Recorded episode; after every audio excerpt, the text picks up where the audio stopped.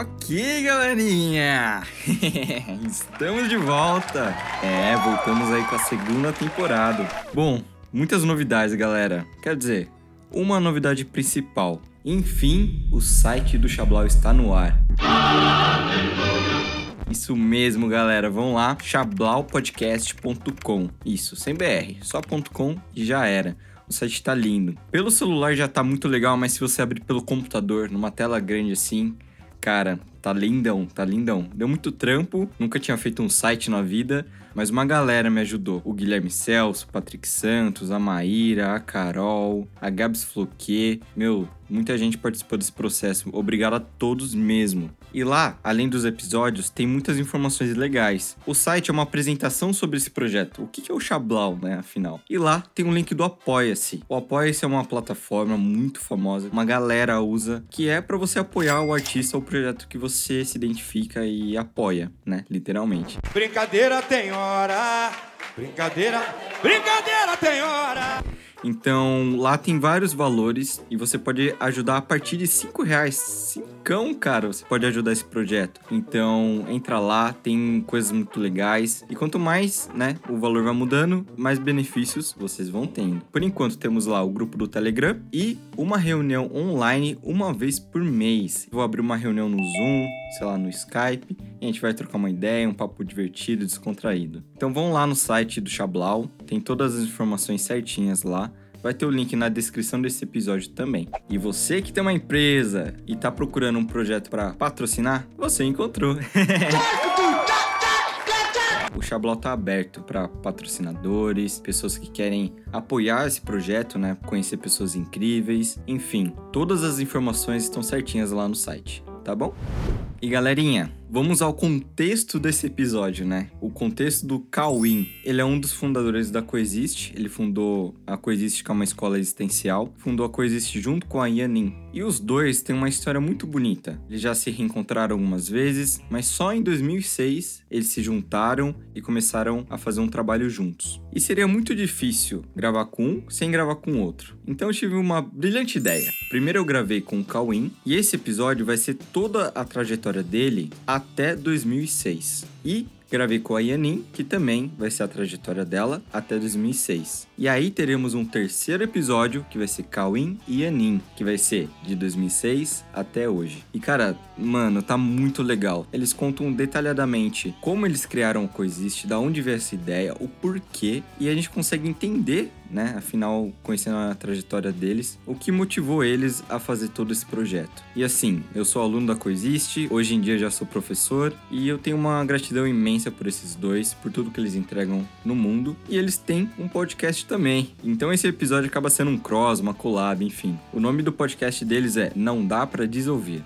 Isso. Então é isso, galerinha. Já falei demais aqui, né? Vocês querem ir pro episódio. Então, bora lá! Xablau. Chablau. Chá. Sblau. Uma conversa com pessoas incríveis. Ok, galerinha. Tem algumas pessoas que, quando a gente encontra, você olha assim e você fala: Te conheço. Tô ligado. Vamos nessa.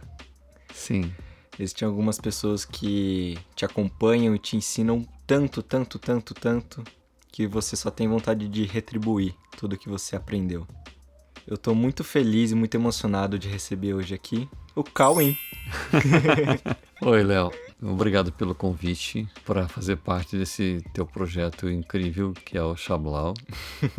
Essa conversa com pessoas incríveis. Sim. E a gente está acostumado a conversar também com pessoas incríveis, como você, por exemplo. Obrigado. Parece que o jogo virou, né? Isso para nós é, na verdade, conversar e reconhecer o quanto as pessoas são incríveis. Uhum. Isso, na verdade, é, é, é a nossa vida, né? A gente, tem, um- a, gente, a gente tem uma escola, né?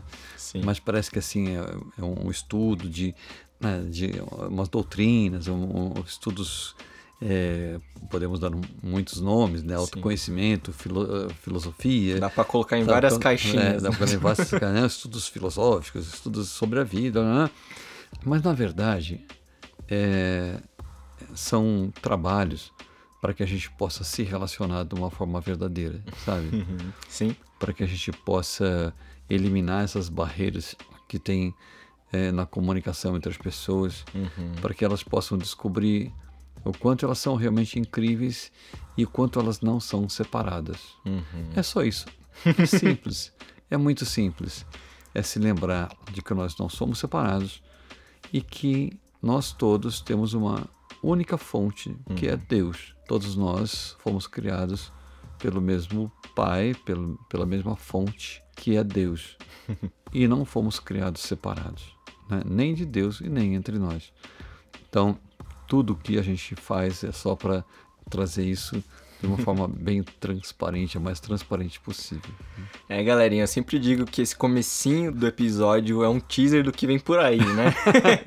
tá, beleza, mas o que, que, que tá acontecendo, né? Fala um pouquinho que escola é essa, como que você trabalha, o que, que você investe durante o seu dia? Nós, tanto eu quanto a Yenin, que nós somos os fundadores da, da Coexiste. A Coexiste é uma, é uma escola, é um trabalho de deixar o mais transparente possível todas as questões existenciais. Acaba com essa coisa de mistérios sobre a vida, sobre a existência. Não há necessidade disso, né?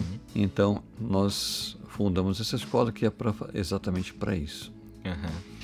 E nós fundamos porque nós temos essa meta na vida. Então, nós não temos nenhuma outra meta. E eu estou falando nós agora porque, apesar de eu estar aqui nesse primeiro, nessa primeira parte do, né, das nossas entrevistas com, comigo e com a Yenin, quando você pergunta do meu dia, é praticamente a mesma coisa de perguntar do dia dela, porque a gente passa o dia praticamente Eu vou economizar essa pergunta quando eu gravar com ela.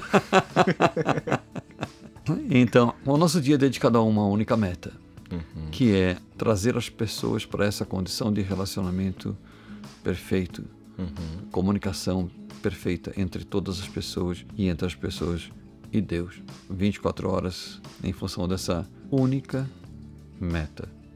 Né?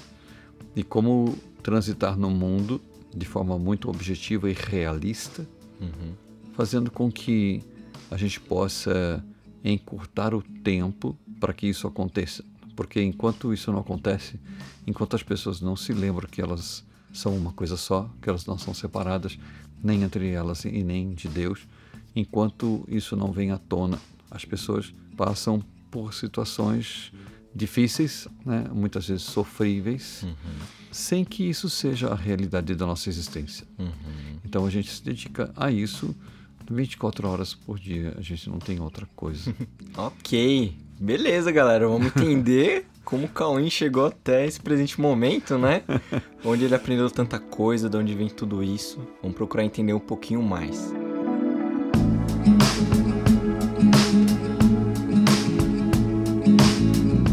Eu vou te fazer uma pergunta. Sim. Espero que você não me zoe, porque eu sei que você costuma zoar as pessoas quando faz essa pergunta. Que é, Cauim, onde você nasceu? Bom, eu sei que você. Você sabe que, assim, se eu falar pra você, eu preciso, né, fazer. Ah, onde você nasceu? Eu não nasci. E você, e, né, e você também não, né? Sim, esse é o ponto. Então, a nossa a criação por Deus não tem nem nascimento e nem morte, né? Então a vida não, ela, ela é uma uma coisa só, eterna e sem etapas, não tem isso. Ela é a vida, né? É a vida, a vida. A vida é uma coisa só entre todos e não, não existe nem o tempo, né? Então nascer e morrer é uma coisa que não é não é a vida em si, né? Mas é, eu cheguei dessa última edição, né? Assim, eu eu cheguei aqui em Itu, E tu? Itu, Itu, interior de São Paulo.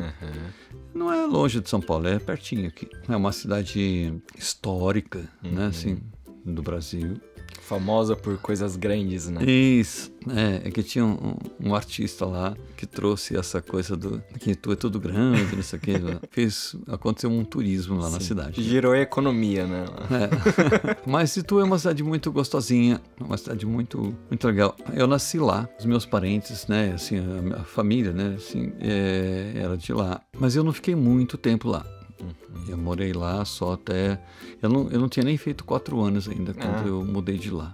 Você tem irmãos? Eu tenho três irmãs. Uma é falecida e tenho duas que ainda transitam aí.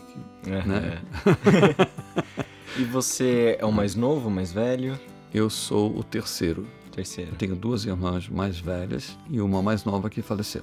Essa mais nova tinha dois anos só mais nova que eu. Ah, entendi. Você tem alguma lembrança de tu? Porque você saiu bem Tenho. novinho, né? Opa, não, não, eu tenho muitas lembranças. Você lembra a primeira lembrança, assim? Nossa, primeira lembrança. Nossa, acho que eu nunca olhei pra isso. E você olhou bastante coisa, hein?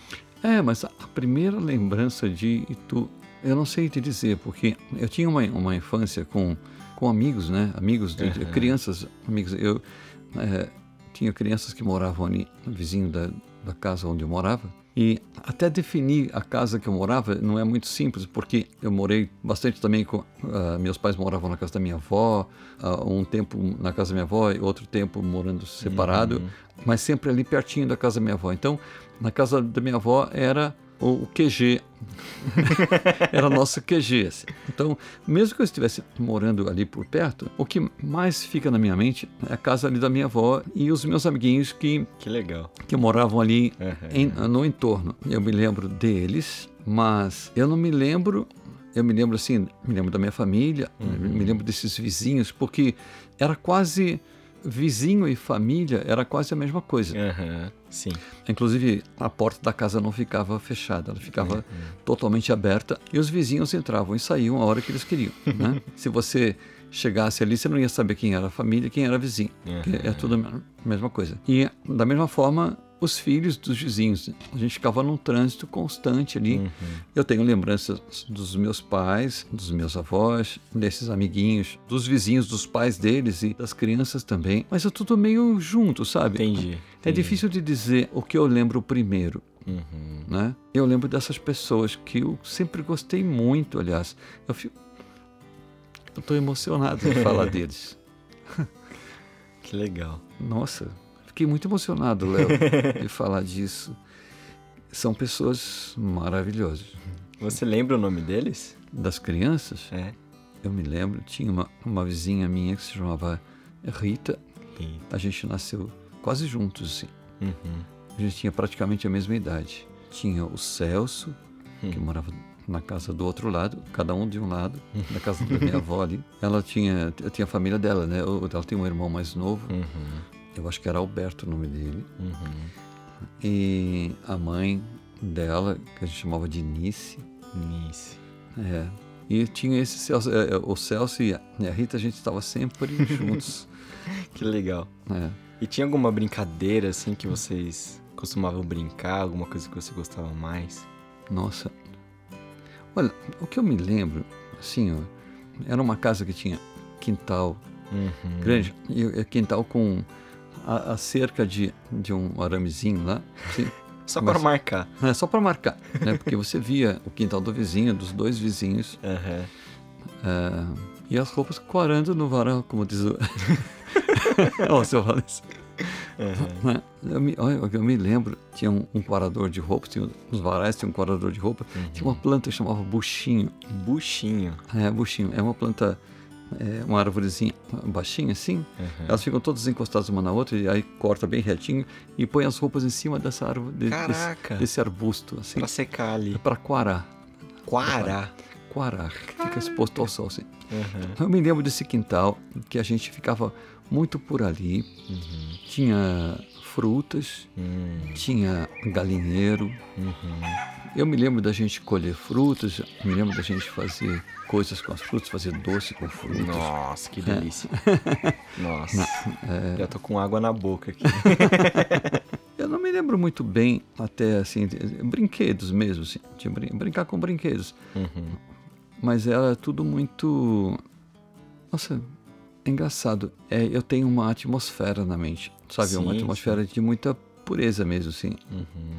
Era uma galerinha muito, muito legal, muito, do- muito doce, assim. Uma, Uhum. uma vida muito doce mesmo, uma vida de, Sim. de interior, assim. A minha avó, a minha família era muito legal, minhas irmãs. Como chama sua avó? Rosa. Rosa. Isso. Minha mãe, Iraides, Iraides. que ela faleceu agora em 2020, Uhum. não foi de Covid.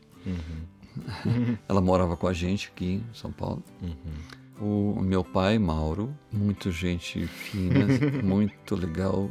Eu aprendi muito com o meu pai, eu acho que muito da, até muito da, da serenidade que eu tenho, assim. Veio muito dele também. Ele era muito- uma pessoa muito serena, muito tranquila, Que legal. uma pessoa que não via problemas nas Caraca. coisas. Aham. Ele falou assim: não existe problema. Uhum. Existem coisas a serem resolvidas, mas não é um problema, é só coisas a serem feitas. Né? Aham. Ele falava assim: é só uma questão de você se virar e resolver. Ele Se assim: vira. quem não se vira é caju que nasce de cabeça para baixo. Exceção, né? É uma exceção. E a minha mãe é uma pessoa muito dedicada, né? Filhos, éramos em quatro filhos, marido e tal. Meu pai trabalhava muito. E minha mãe, dona de casa, teve uma época que ela, ela aprendeu a costurar. Eu acho que até chegou a fazer umas costuras para fora, assim. Mas ela era essencialmente dona de casa. O seu Ela- pai trabalhava Ela, minha mãe trabalhava um pouco, ela trabalhou um pouco em indústria antes de casar com meu pai. Aham, Depois ela, parou de trabalhar. aham. O seu pai trabalhava com o quê? Meu pai trabalhava com a in- com indústria. Aham. Ele era é uma profissão que chamava contramestre. Contramestre. Contramestre, é, ele trabalha em indústria têxtil. É tipo um mecânico de máquinas é, que opera e conserta máquinas. E ele se especializou nessas máquinas assim, de, de indústria têxtil e ele ficou bom nisso. Aham. E, e também ele, ele programava as máquinas conforme elas foram melhorando também, foram sendo mais um pouco mais programáveis assim. Uhum. Ele programava as máquinas para que elas fizessem as tramas corretamente assim, para fazer para sair os tecidos com desenhos assim. Então, E nessa época seu pai já era fisiculturista? Eu sei que ele é, sim, curtia, né? ele era ele era técnico de alterofilismo. né? Caraca. Ele foi bastante tempo técnico de alterofilismo. Eu acho que nessa época da minha infância ainda não, Uhum. mas eu não sei em que momento. Peraí, foi bem. Porque quando eu ia fazer quatro anos, a gente mudou para Jundiaí, Uhum. porque meu pai arrumou um trabalho em Jundiaí, numa indústria têxtil chamada Argus. Argos. Argos. Grande Argos. ali, Argus né? Industrial S.A. Sim. E ele trabalhou muitos anos, se aposentou ali. E aí a gente mudou para Jundiaí quando eu ia fazer quatro anos. Ah, até, eh, como é que ele foi para os esportes? E Logo em seguida, lá em Jundiaí, não demorou muito depois que a gente mudou, eu acho, para ele começar a trabalhar aí para os esportes, né, para o alterofilismo. Ele começou a treinar alterofilismo e se tornou um grande técnico de Caraca. alterofilismo. Ele foi técnico até da, de uma da seleção brasileira. Caraca. Né? De juvenis e tal, assim, uma certa categoria lá. Uhum. E, mas ele, ele fez alguns campeões Que legal. dessa, Modalidade. dessa modalidade. aí. Aproveitando, você lembra como que foi essa viagem de Itu para Jundiaí? Como que foi esse momento? Estou saindo de Itu, estou indo para uma outra cidade. Você lembra assim cenas do carro? Você lembra o que você sentiu? Eu me lembro, agora que você está falando, é engraçado, você está puxando coisas lá de trás. né? Faz um tempinho. Eu me lembro chegando na casa. Uhum. Eu me lembro de chegar na casa e conhecer a casa e tal. Mas era tudo. Acho que eu não tinha muito, muito julgamento sobre isso. Aham. Porque assim, meu pai ficou, assim, tipo, acho que um ano ou um pouco menos, viajando, morando em Itu e trabalhando em Jundiaí. Uhum. Então, eu acompanhei essa história, porque ele chegava, ele chegava em casa, então, olha, isso é porque eu devia ter, tinha três anos, Uhum. e ele chegava em casa, trazia algumas coisas, ele me trazia, trazia chocolate, Que delícia. Tinha- Sabe aquele um chocolate redondinho, assim, que tem um tubinho redondo, parece uma moeda, assim. Ah, sim, sim, sim. Então eu me lembro disso. eu me lembro de me trazer um presente de Natal também. Aham. Era um, tinha um trenzinho. é um brinquedo, assim. E aí a gente, quando a gente mudou, acho que estava meio esperado, porque essa coisa dele ficar viajando, a gente sabia que ele estava morto, que ele estava trabalhando lá. Então a gente foi lá ver onde ele trabalhava Uhum. e onde a gente ia morar, porque ele estava trabalhando lá. Então não foi uma surpresa, assim, né? Entendi, entendi. E foi tudo muito de boa. É, foi bastante diferente para mim a nova forma de, de viver ali, Uhum. porque aqueles amigos que eu tinha lá, eles eram tinha aquele jeito de viver ali. Uhum. E quando eu mudei para Jundiaí, era um outro um outro jeito de viver bastante diferente. Mas como eu era muito novinho, eu não não saía muito de casa, né? Ficava mais em casa com a minha mãe e também com a minha irmã, dois anos mais nova que eu. Ela teve alguns problemas, algumas questões de, de saúde, assim. Ela nasceu já logo quando era bebê, teve alguns problemas. Ela teve uma, uma lesão na, numa- numa parte do cérebro que mexeu com o controle motor. Caraca, Então, ela tinha dificuldade em qualquer tipo de movimento, entendi. inclusive para falar. Uhum. E ela começou a andar com sete anos, Caraca. andar com dificuldade e tal. tempo. Então, e a minha mãe tinha muita coisa para fazer. Então, eu ajudei bastante a cuidar da minha irmã. Uhum. Quando minha irmã nasceu, eu tinha dois anos. Então, eu ficava bastante perto da minha irmã também, Uhum. ajudando a, a dar uma cuidada nela, né? Uhum. Então, essa minha irmã, eu tive bastante contato com ela na- nessa parte da infância, porque eu fiquei ajudando a cuidar dela também, né? Nessa época você já ia pra escola? Ou só ficava em casa cuidando? Mais em casa, Aham. mais em casa. Eu fui para a escola com sete anos. Sete anos. Cheguei em Jundiaí, eu ia fazer quatro. Uhum. Aí fui para a escola com sete anos, uma escola da própria fábrica. Entendi. Como escola chama? Argos, é Grupo Escolar Argos Industrial. Acabou já, né? Que eu nunca ouvi falar dessa escola. Não, não tem mais. Não Ah, tem. eu, eu acho que não.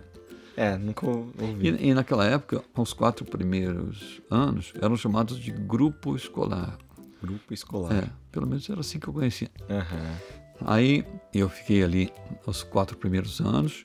Aí eu fiz, aí tinha uma- um quinto ano que era chamado de admissão.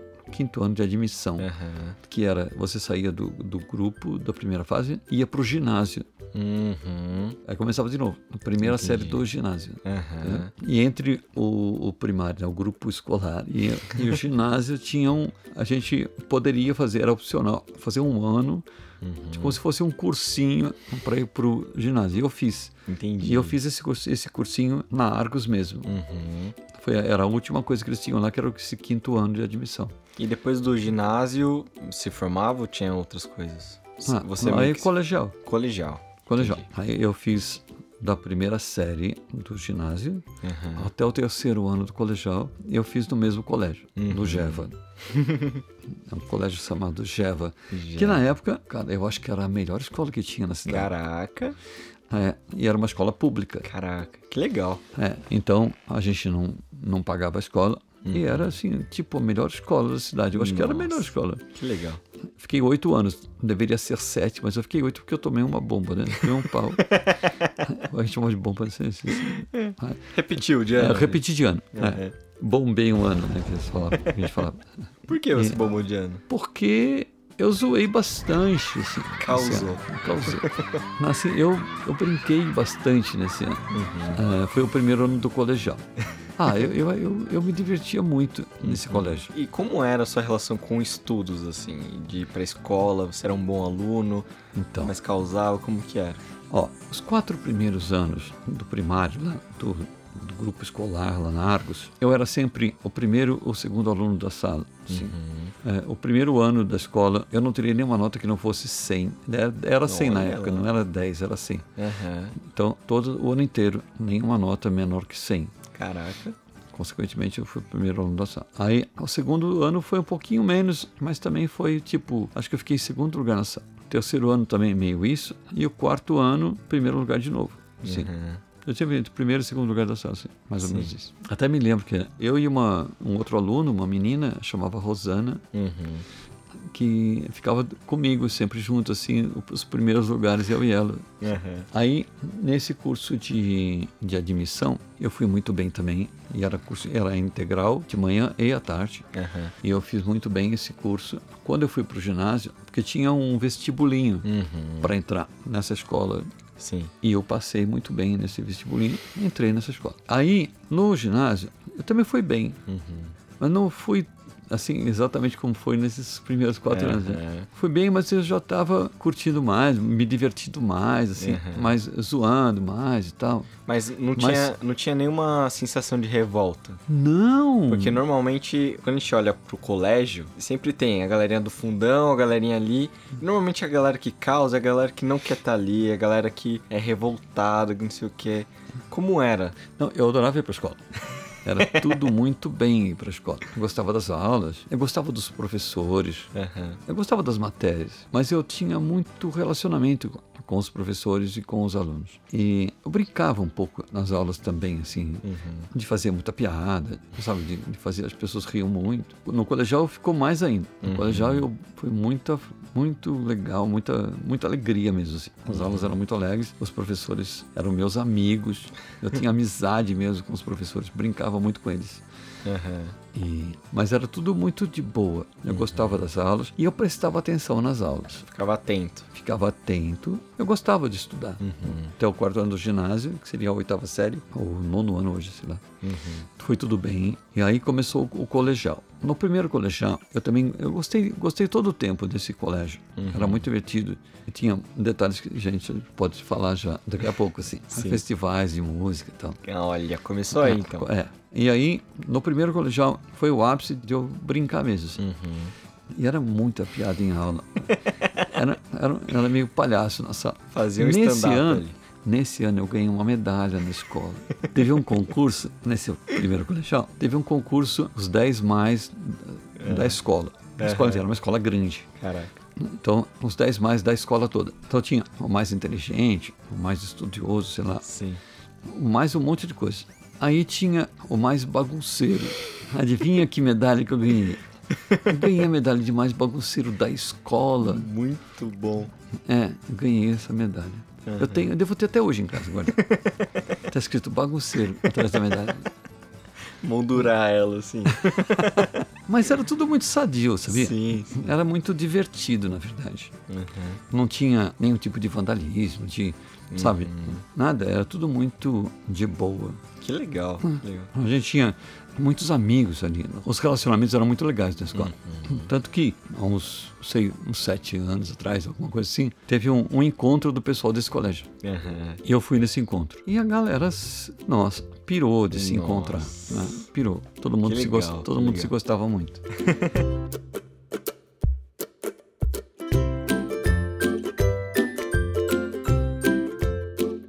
começou a, a sua relação com música, com arte? Então, quando eu tinha 12 anos, eu ganhei um violão do meu pai. Uhum. Violão no dia, na semana Dia das Crianças. Pra ter uma ideia, eu tinha 12 anos e ganhei o violão. E aí, eu tinha uns amigos ali de perto da casa onde eu morava que sabiam tocar violão. Aí eles me ensinaram algumas coisinhas e em cima do que eles me ensinavam eu ficava estudando em cima daquilo e descobrindo outras coisas. Que legal. Porque a música tem muito disso. Você Sim. aprende uma coisa, com aquilo você desdobra em outras, co- em outras coisas. E você aprende amplia. até escutando, né? Porque Sim. como você sabe como foi feito, você vai escutando, ah, tem isso, tem aquilo, e vai tendo novas ideias, né? É, então, a gente ouvia música e tirava música no violão. né? Descobria quais eram os acordes que estavam ali. Às vezes um amigo podia ajudar e tal. Mas eles me falaram alguns acordes e com os primeiros que eles falavam eu já descobria muitos outros, entendeu? Que legal. Eu ficava estudando o braço do violão. Se isso é aqui, então pra cá é. Se isso aqui. ah, ah, e ia descobrindo outros acordes e tal. E depois, mais tarde, eu também comecei a comprar umas revistinhas de música que tinham os acordes e tal. Sim, sim. Mas foi uma fase muito autodidata, assim. Uhum. É, só com esses amigos dando dicas. E aí a gente ficava muito com o violão, tocando juntos, esses amigos. E eu ia muito com o violão para a escola também, sempre que possível. Uhum.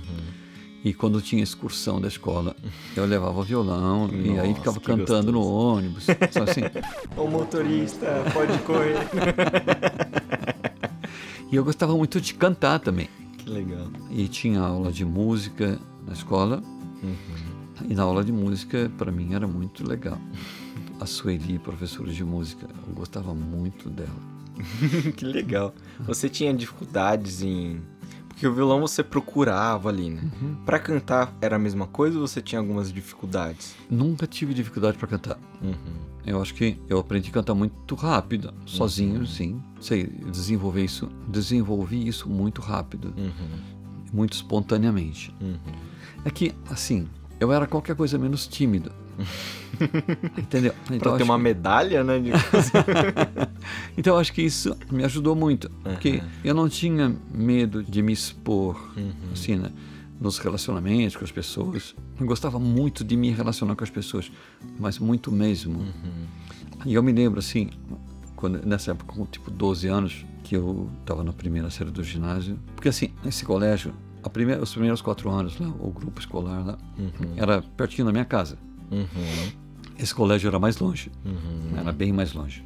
Era, era um outro bairro. Nossa. Né? E você ia de ônibus ali? De... Ou de ônibus ou a pé. Uhum. Tinha mais gente que morava ali perto, a gente ia juntos. Ah, entendi.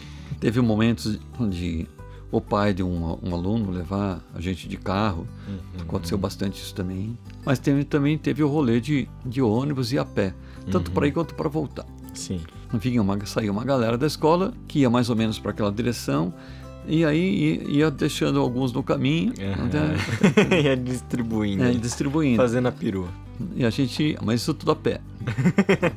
e a gente, era muito, a gente conversava muito, Léo. Que legal. Uma galera que gostava muito de conversar. e eu me lembro, nesse momento do colégio. Ah, um detalhe. Quando eu fui para esse colégio longe de casa, eu saí do controle da minha mãe, né? Porque a minha, minha mãe era muito mãezona, assim, né? Ai, meu filhinho, ah, ah, sabe assim? Aham. Ela, ela me cuidava muito, assim, né? Uhum. Então eu tinha que ficar meio, meio debaixo dos cuidados dela ali, né?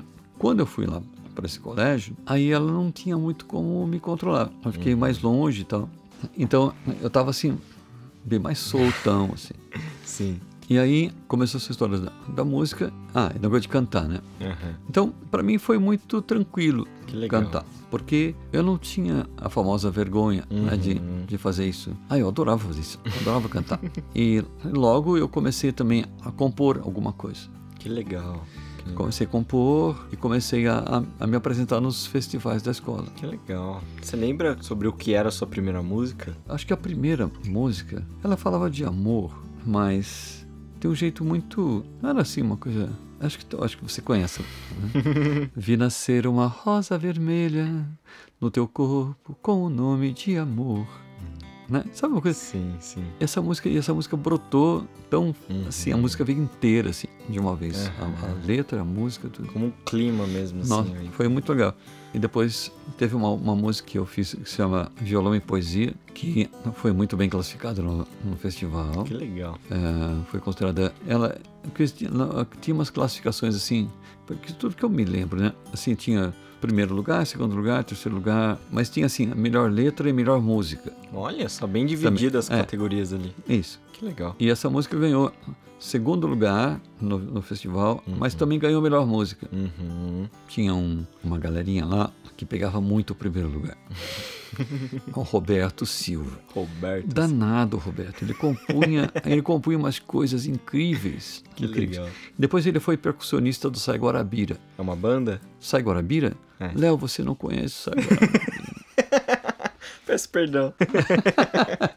Adeus, Ramães, Casa Nova, Sete Sé. Adeus, Pilão Arcado, vem o rio, sem o tingo Sim. Debaixo d'água, lá se vai a vida inteira. Por cima da cachoeira, o gaiola. Vai ter barragem no salto sobradinho E o povo vai se embora com medo de se afogar. O sertão vai virar mar, dá no coração O medo que algum dia o mar também vire sertão essa música? Conheço. Então, Sai Guarabira. Nossa, o Sai Guarabira foi, sempre fez muito sucesso. Que legal. E esse cara era percussionista. do- Que foi, foi depois percussionista do Sai Guarabira. Sim. Foi um músico incrível. Ele tinha uns primos que cantavam com ele. Uhum. Uma, uma garota e dois meninos que cantavam com ele. E eles faziam um, um trabalho vocal que era fantástico. Que da hora. né? Ele não dava pra ganhar desse. Sabe o Bruce Lee que ganhava todas? Se- Só não dá. ele... É, Eles ganhavam todas, impressionante. Mas eu me classificava bem também. E era um grande amigo até hoje. Se eu encontrar com ele, a gente se Não. adora. Você falou da sua professora Sueli. né? Sim. Como que era? Por que você gosta tanto dela? Pô, não era difícil eu gostar. Mas, Sim. mas eu gostava muito dela. Primeiro porque, assim, eu gostava de música. Uhum. Ela também. Assuntos E- em comum. É, e a gente se gostava muito. Ela gostava muito de mim, ela me tratava muito bem. Ela procurava me ajudar mesmo, em termos de Uhum. música. Procurava me fazer entender. Eu vou até contar um detalhezinho, assim, Sim. que foi assim. Eu frequentava a religião católica, assim. ah, tipo, minha família é católica, né? Uhum. Então, desde a infância e tal, até pré-adolescência, assim, comecinho da adolescência, Sim. eu frequentei bastante a igreja católica, participava da comunidade de jovens, até, acho que até, até uns 15, 16 anos eu frequentei. Eu tocava na missa. Que legal, né? que legal. E aí tinha umas coisas na igreja que tinha assim, tinha essa coisa de céu e de inferno, né? Uhum. E aí, tipo, quando você, se você pensava em pecado mortal, pecado venial, tinha assim, Venial. é, venial, é. São pecados que, que poderiam ser redimidos. E, Aham. Pecado mortal Não passa. ferrou, né? Assim. Se fudeu. Então ficava uma coisa assim, uma ideia de se você fosse, é como se fosse fosse pro inferno, sabe? assim? Aham. E isso não tem, fica para nunca mais. sabe? Parece que o pecado mortal é uma coisa que nunca mais você pode se- escapar disso. Eu sei que tinha uma ideia de nunca mais, ou uma ideia de, de para sempre e de infinito, Aham. Que eu comecei a olhar para isso muito profundamente. O que é nunca mais? Caraca. O que é o infinito? Uhum. Porque não é a morte. Uhum. E para mim isso ficava muito claro. A morte passava longe disso. O que é nunca mais? Uhum. O que é para sempre? O que é o infinito no tempo? Sabe assim? Sim, sim. Você tinha quantos anos, mais ou menos? 11, 12 anos. 12 anos. Acho que 12 anos. Por aí. 12, 13, essa faixa. E aí eu ficava pensando muito nisso. Uhum. O que é esse nunca mais, ou para sempre, ou infinito? Aí eu chegava uma hora que eu ficava pensando mesmo, tipo, meditando em cima disso, sabe? Sim. E aí eu ia tão fundo no negócio que me dava um treco na cabeça. Me- Fazer me um dava- nó, um me dava um- não, me dava um negócio, acontecia um negócio na minha mente que parecia que eu parecia assim, fazia, parecia que eu entrava num túnel assim, ó, dava um negócio Caraca. e parecia que eu tinha e eu não sabia o que era, eu não sabia o que o que estava acontecendo. Parecia que eu ia enlouquecer de tanto pensar nisso. E aí me dava esse negócio e eu ficava assustado com essa sensação. E eu não falava para ninguém que acontecia isso. Uhum. Mas acontecia isso com uma certa frequência. assim. Eu pensava nisso e me dava esse negócio. Eu ficava pensando no infinito, nunca mais. Caraca. Mas como assim nunca mais? Porque não é depois de morrer. Né? Nunca mais, nunca mais. Não sei se você já parou para pensar nisso. Sim. Só não Nunca mais. dava esse túnel na minha cabeça. E aí me dava um negócio, porque eu ia para algum lugar. Uhum. Eu ia ver o que era esse lugar, sabe? Só que a sensação que eu tinha era uma sensação estranha para mim. Uhum. Eu ficava meio assustado com a sensação. Aí eu falei para Sueli. Chegou uma- foi a única pessoa para quem eu falei isso. Caraca. Eu falei para ela, professora, eu sinto isso, né? Eu fico pensando nisso, nisso e sinto isso. E ela, coitada, ela não sabia o que falar para mim, ela não sabia o que fazer. o que ela ia falar para mim, né? E eu ficava com medo quando eu sentia isso. Ela falou, "Ó, faz o seguinte, se acontecer isso de novo, pega uma música clássica, põe na, na vitrola, na Caraca. vitrola. Aham. que clima, né? Sim. E aí fica ouvindo que isso vai te ajudar. E eu fiz isso. Quando eu ficava meio assim, aí eu punha, punha música lá, tinha uns discos eh, na minha casa, Aham. Vivaldi, eu ouvia assim. E aí isso me ajudou muito, assim. Que engraçado. É, foi uma história com a. Que legal.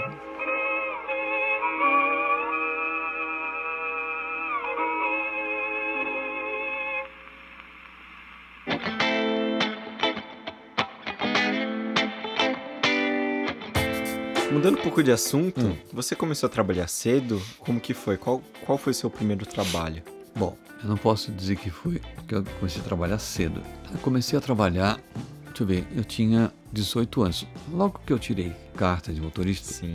eu arrumei um trabalho numa empresa, é uma concessionária de que vendia automóveis, Aham. carros e caminhões. E eu arrumei um emprego lá para trabalhar com vendas de caminhões. Olha lá. Vendeu caminhão, Cauê. Isso, eu vendia caminhões. Aí, mas o legal é assim, que a empresa me dava um carro da empresa, eu tinha tirado o carro, não fazia muito tempo, Entendi. mas eu, já dirigia há bastante tempo, já sabia dirigir Sim. desde 14 anos. mas aí quando eu tirei a carta, a empresa me deu um carro para eu trabalhar Uhum. e eu ficava viajando. Eu passava o dia viajando nas cidades vizinhas. Que legal. Não só vizinhas. Nossa, eu cheguei aí para lugares bem longe. Uhum. Ah, eu- eu isso era em Jundiaí, Sim. né? Eu cheguei a viajar, tipo, Jaú, Aham. Era Que é bem longe, mais né? distante. E aí eu ficava indo nas empresas transportadoras, usinas de, de, de açúcar, enfim, e vendendo caminhões.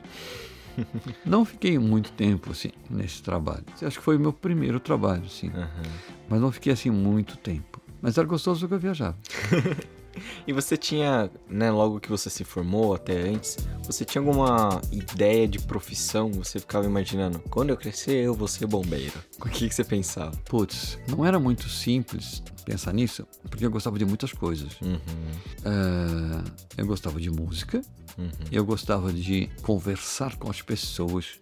uhum, Eu era meio confidente dos meus amigos uhum. e das minhas amigas. Eu ficava ouvindo muito as pessoas. Que legal. Eu não, não aguentava ver uma pessoa triste e não falar com ela. Uhum, E não tentar ajudá-la, sabe assim? Sim. Então as pessoas conversavam muito comigo. Uhum, Então, uma, uma das coisas que ficou na minha cabeça nesse, nesse período foi que talvez eu fosse fazer psicologia, Sim. porque eu gostava muito de fazer isso com as pessoas, de ajudá-las. Uhum, Por outro lado, eu gostava muito de ciências exatas. Eu gostava muito de matemática, física, principalmente matemática e física. Quase o oposto, né, praticamente. Então, eu não, eu não sei. É que, então, as pessoas pensam assim mesmo, fica com essa cara de que é o oposto. Mas as questões de lógica, questão de lógica mesmo, de o que faz sentido e o que não faz, é tanto na matemática quanto nas, nas atividades assim mais abstratas, Sim, né? quanto sim. na mente, quanto na, né? na- na- no caso do-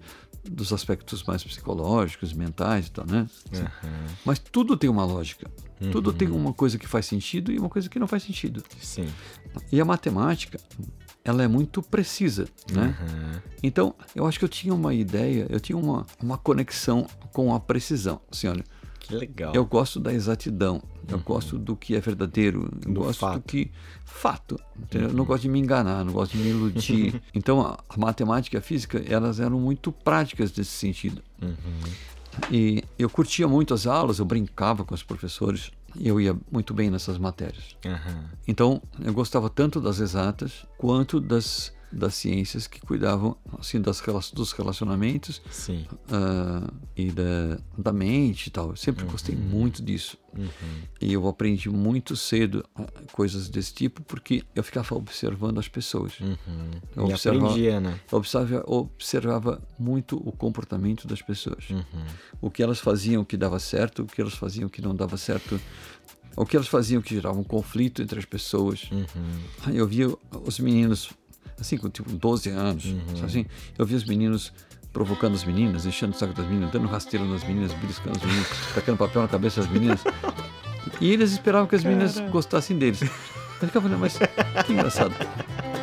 É, Pela matemática aqui. é, eu acho que não vai dar certo isso, né? Então, tipo, eles ficavam olhando para as meninas, sempre, sabe, aquelas paquerinhas e tal, mas ele ia lá e dava uma rasteira na menina, passa- dava, dava- passava o rodo, né? Assim, beliscava, jogava papel na cabeça. Assim, puta, mas ela não vai gostar dele desse jeito, né? Muito bom. né? E aí eu, eu observava, inclusive tinha muita novela nessa época, né? E minha mãe assistia muita novela. E às vezes eu ficava observando os artistas nas novelas, os galãs de novela, as pessoas que nas novelas eram muito queridas, que faziam coisas que todo mundo gostava, não sei o quê. Eu ficava observando muitos comportamentos, tanto nas novelas quanto das pessoas. Pra você ter uma ideia, assim, eu me lembro, eu ia na casa de alguns amigos na minha adolescência, cheguei na casa de amigo assim, e aí a- mãe do meu amigo ficava conversando comigo horas. Caraca. E falando da vida dela, do casamento dela. sabe? Nossa, e seu amiguinho ali, tipo, o que tá acontecendo? Não, Cadê só, o- só eu e ela conversando, e o amigo, sei lá onde foi. e aí eu ia ficar conversando com a mãe dele. Aham. E ela me contando sobre as questões que ela tinha com o marido. Que sabe? engraçado. Você decidiu algum caminho seguir, mais exatas, mais ou foi meio tudo ao mesmo tempo, assim, como que foi? E eu tinha um amigo que, é, lá, que estudava comigo no, lá no Jeva, no colégio, e ele, ele, tinha, ele tocava, ele tinha instrumentos na casa dele tal. Ele, ele tinha uma. Ele estava formando uma banda tal, não sei o quê. E aí, eu, só que assim, eu não o conhecia, na verdade, até então. Conhecia assim, talvez conhecia de, assim, oi, oi, assim, tal, mas não era meu amigo até então. E aí esse cara ficou sabendo que, ele- que eu tocava e tal, né? Me via por ali com violão e tal. E ele me convidou para fazer uma banda com ele. Então, olha só, primeira banda. É, primeira banda. E aí eu topei, eu não tinha, eu só tinha violão, né? Aí eu fui lá, ele tinha, ele tinha guitarra, aí ele me emprestou uma guitarra para eu começar a Que participar da legal, banda. Que da hora. E Eu me lembro que eu, eu pus a guitarra no pescoço assim, até me tiraram só porque eu coloquei errado a guitarra. Eu me lembro desse momento. Caralho. Primeira vez que eu coloquei uma guitarra no pescoço assim. Aham. Eu coloquei como se fosse um colar assim, assim, assim. não passei por trás assim, o braço. Aham. Coloquei, pendurei assim, eles riram. Tá, aí eu pus a guitarra e comecei a tocar guitarra. E você gostou? Muito. Que legal. Gostei muito. E a gente formou uma banda. Aham. Eu, o, o Xisto, que era esse cara, o Zé Beto, o Zé Roberto, que é baterista, Uhum. e o Gregório no contrabaixo. Que da hora. Tinha algum nome essa banda? Together. Together. Muito bom. Que tipo de música vocês tocavam? A gente tocava música pop americana, Uhum. Que estava tocando bastante na rádio, Uhum. músicas americanas. Tava, to- tocava música brasileira também bastante, que foi na época de Tropicália, Sim, sim. é, que Caetano, Gil e essa, essa galera toda. Uma né? turminha mais ou menos ali, né? E também muita música americana tocando na rádio. Desde é, quando, no começo do, do Michael Jackson, Jackson 5. essa- Que essa- legal. Bom, aí a gente tocava muita música pop americana. Era basicamente nosso repertório música pop americana. e era uma complicação a gente fazer isso, porque a gente tinha que tirar as músicas, tinha que aprender a falar inglês e tal. Tudo na mão ali, né? É, Outra na- língua. É, não tinha as facilidades que a gente tem hoje, né? Não tinha uma Sim. internet, não tinha nada disso. Total. Mas a gente tinha uma banda e essa banda foi muito legal. Que essa da banda foi muito legal. Inclusive depois, nessa banda, passou um tempinho e entraram mais três pessoas na Uhum. banda cantando, que era que eram aqueles três irmãos que ganhavam os festivais junto com o Zé, com, com o Roberto, Aham. com o Beto. Era ele e os primos dele. Esses primos dele vieram para minha banda depois. Caraca, que legal. E a gente formou uma banda vocal assim, era uma banda normal, mas com, com um grupo vocal maravilhoso. Ficou muito legal. Que da Muito. A gente fazia tudo, sabe, em quatro vozes, assim, abrindo vozes assim. Uhum. Era muito bonito mesmo. E tudo garotado, né? Que da hora. E vocês tocavam onde? A gente tocava. Ah, no, no- onde a gente ensaiava muito, Uhum. né? A gente ensaiava bastante, ensaiava todo dia. Eu tava, todo dia eu tava lá. Tinha um porão na casa desse meu amigo lá, um porão habitável, assim, né? Sim. E a gente ensaiava lá direto, assim, todo dia. E aí, o que aparecia a gente fazia, assim, desde tocar, sabe essas coisas de igreja, quermesse, de igreja, É. sabe? Tinha muito isso. E tinha sempre uma banda que tocava nessas festas. Sim, sim. E baile, Uhum. eu, eu me lembro de fazer a primeira vez uma, um baile. Que da hora. Os bailinhos. Eu me lembro da primeira vez de fazer isso e foi até uma experiência que na hora, a primeira vez assim, estava num clube, Uhum. um clube mesmo, era um, era um baile de debutante de 15 anos, né? era um baile né, cheio de protocolos, né, cheio de protocolos e tal. E eu me lembro desse momento que tinha, era, a gente tava no, era um palco grande, Uhum. com uma, uma cortina que fechava o palco, assim. E a gente conseguiu equipamentos que nem eram nossos. A gente conseguiu um monte de equipamentos grandes. E o palco ficou forrado de equipamentos. E aí, quando a gente começou a tocar, tinha um solo. No, logo na a primeira nota da música era um solo que eu fazia. Caraca. E aí a gente começou a tocar, a cortina começou a abrir assim. Cara, foi uma sensação incrível, assim. Uma sensação popstar, né? É, né, e, e, assim, eu era muito desinibido, assim, não tinha. Mas nessa hora eu fiquei. Caraca. Essa eu dei uma tremida, assim. Fechou o Que- buraquinho. ali. Porque eu começava com um solo, né? De guitarra. Então eu não posso errar. Mas foi uma experiência maravilhosa. Que legal. E muitos festivais. A gente tocava também em festivais de música. Que legal. Nessa época você já tinha namorado? Como que, que era isso pra você? A primeira namorada que eu tive, eu tinha 13 anos. Três aninhos.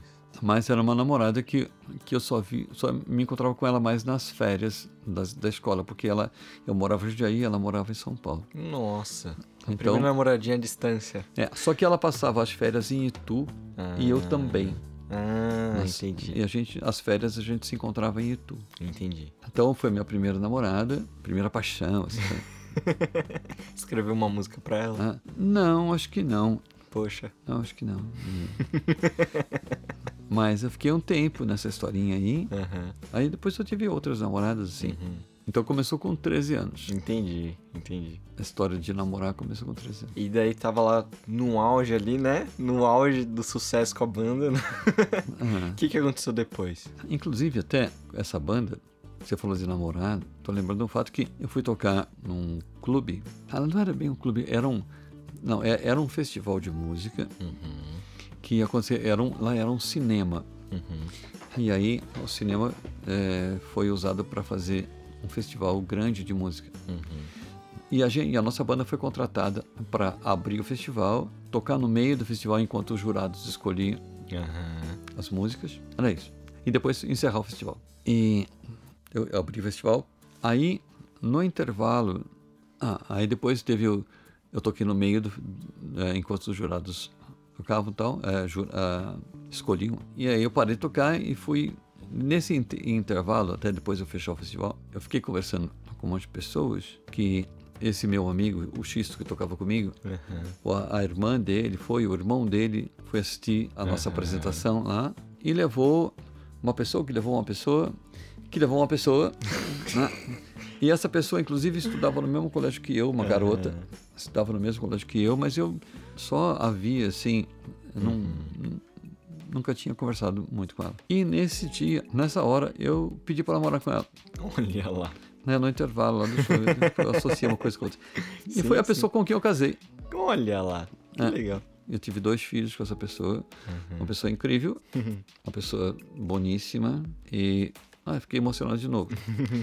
É, porque realmente as pessoas são muito importantes na nossa vida, né? Todas as Sim. pessoas. E essa pessoa foi uma pessoa muito legal, muito importante, como todas, mas nós começamos a namorar. Não foi ne- nem, nem foi nesse dia, porque nesse dia ela falou que é, Vou pensar.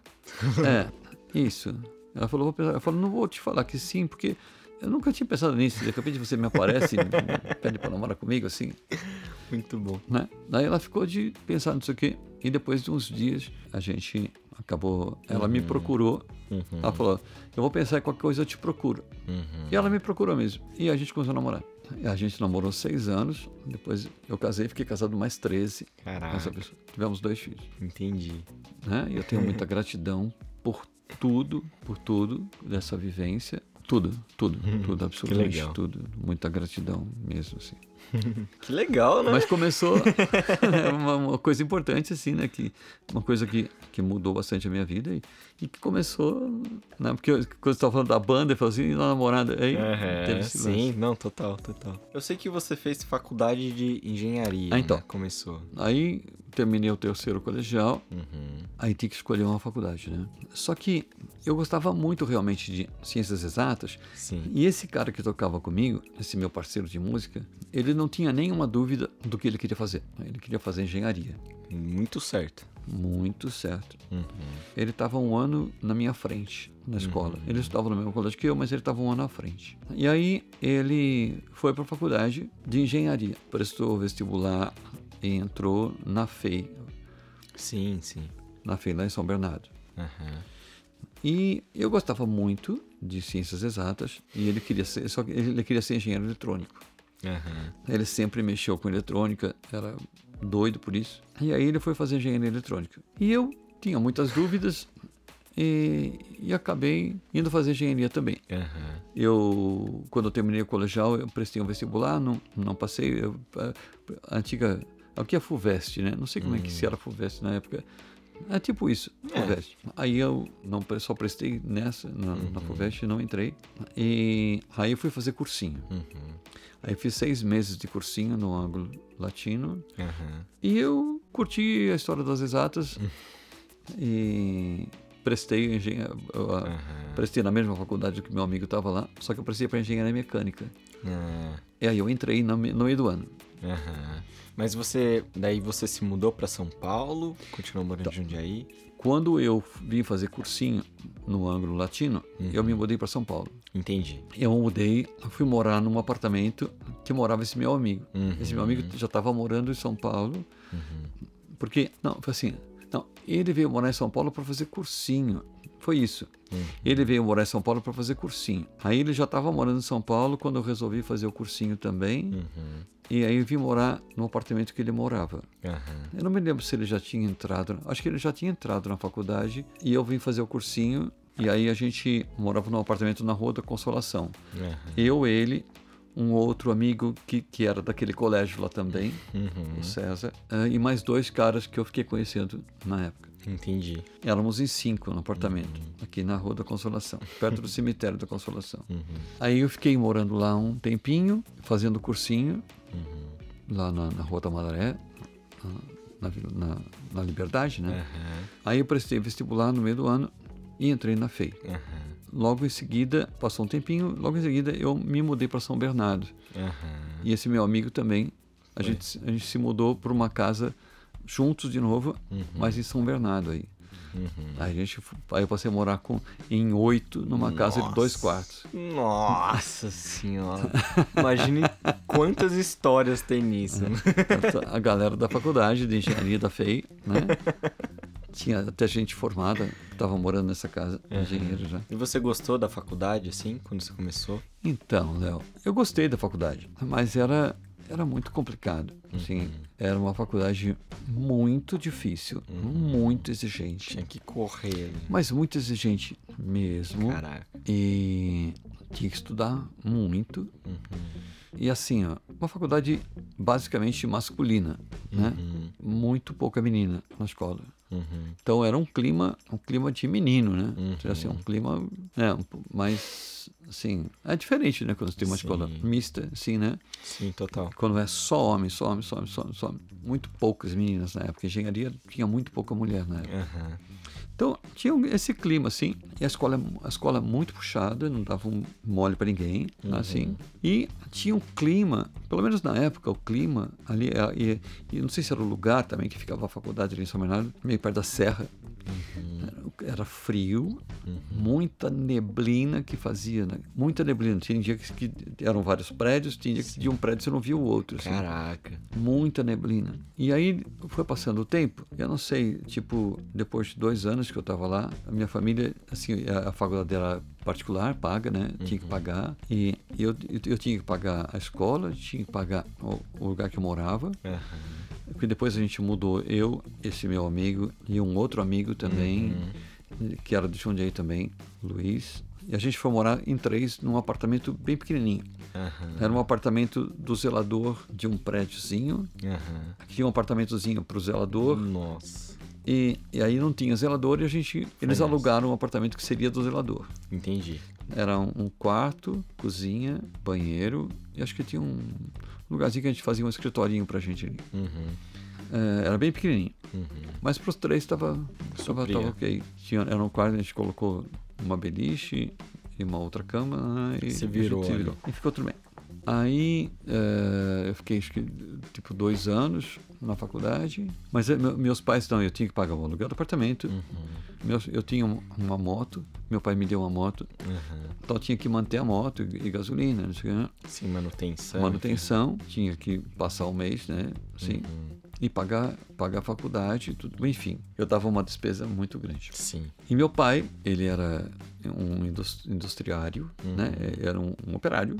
Sim. E ele já estava, ele se aposentou na época, continuou trabalhando, Uhum. então ele ganhava a aposentadoria mais o salário dele. Então Entendi. ele conseguia pagar minha faculdade, mas estava É apertado. tava bem apertado. E aí chegou uma hora que eu falei, putz, eu acho que eu não, Uhum. acho que eu não, acho que eu não quero mais assim essa forçação de barra. Eu achei que estava muito Sim. pesado para eles. Sim. E também eu estava namorando fazia seis anos. Seis anos já. É, Eu estava com 22 anos nesse momento. Aí de repente eu e essa namorada, eu e a namorada, a gente é, resolveu casar. Vamos casar. É. Assim Aí- como um namoro, né? Aí eu, namorar. aí eu tranquei a faculdade no, no comecinho do ano, tranquei a faculdade e arrumei um emprego Uhum. e casei em julho. E ela também arrumou um emprego e a Uhum. gente, Era emprego e a gente veio morar em São Paulo. Entendi. Eu arrumei um emprego que eu tinha feito um curso de programação de Uhum. computadores, né?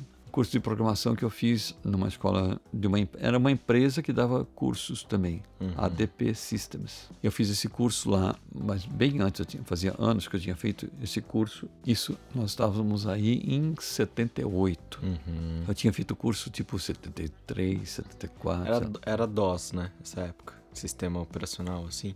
Eu tinha COBOL, Uhum.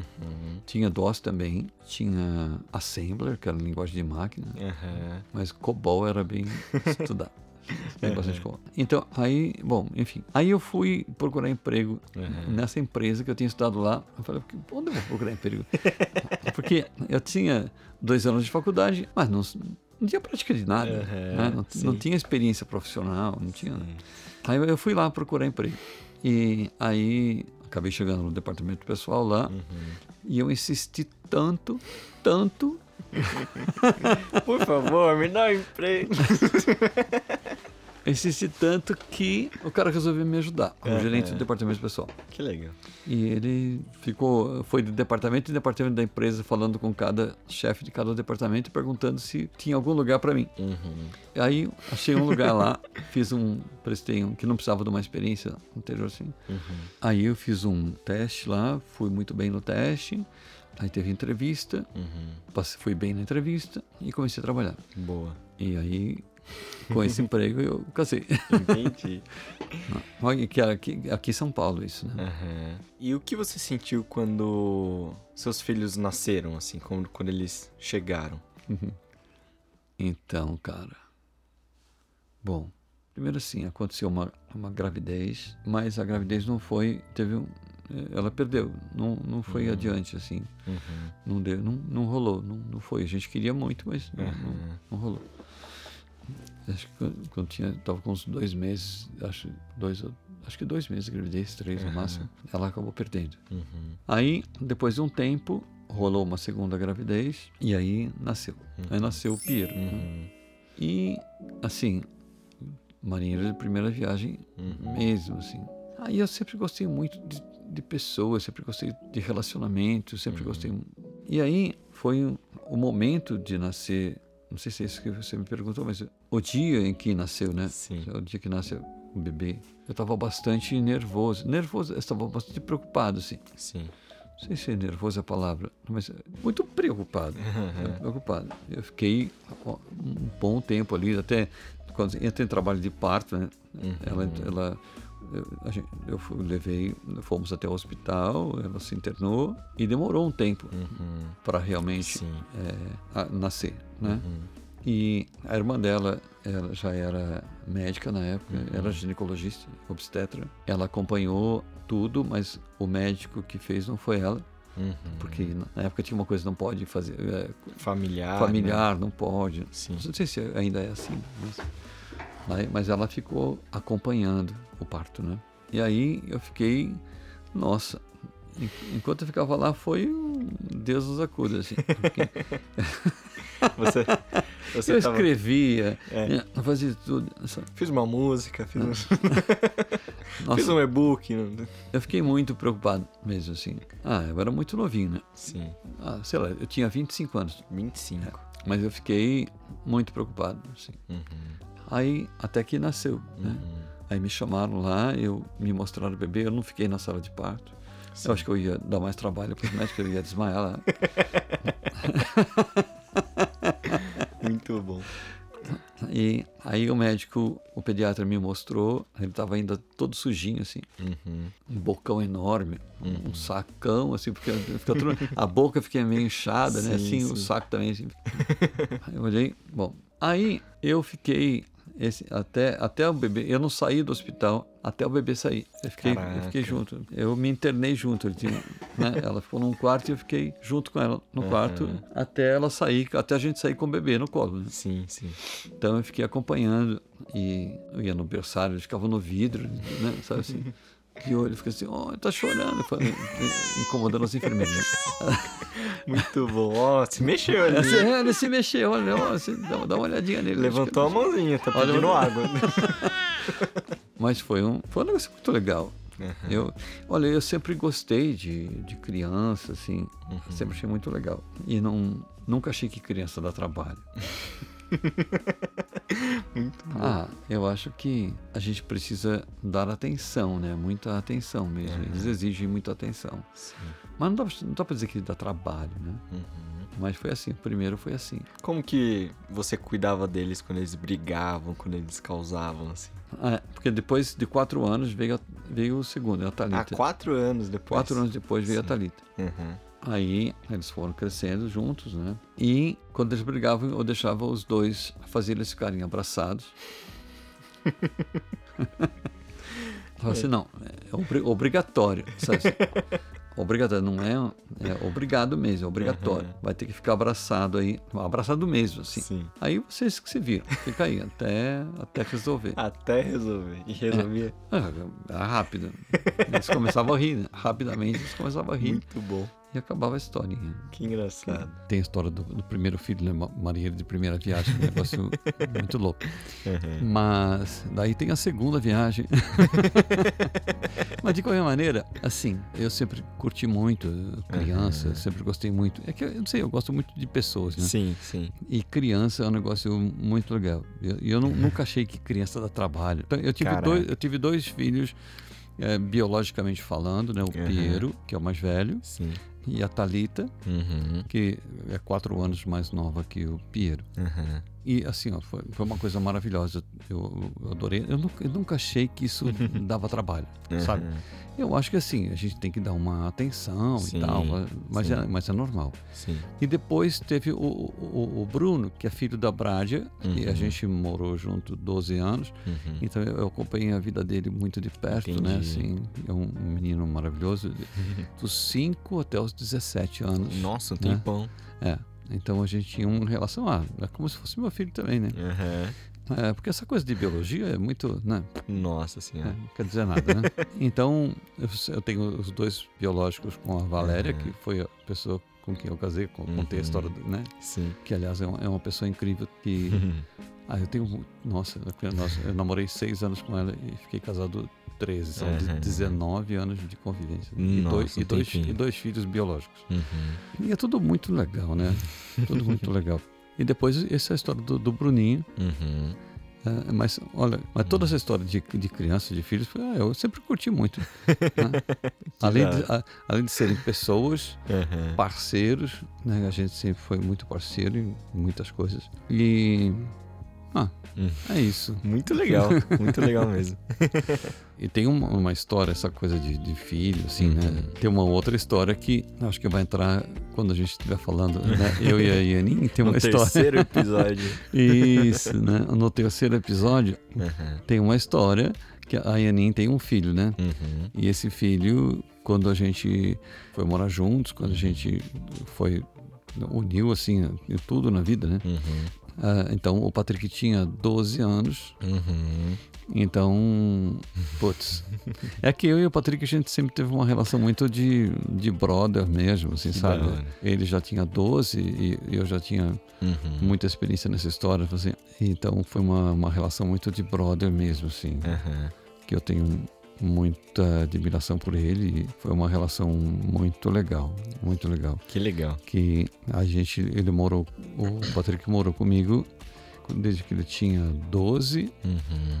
Ele, né, nós moramos juntos durante 13 anos, eu acho. Uhum. E, e no caso do Patrick, eh, nós ficamos morando juntos até os 24 anos, eu acho. Uhum. 24 anos, acho que é isso. E nós ficamos morando juntos 12 anos, 12, 13 anos. Uhum. Acho que uns 13 Tempo. anos, acho.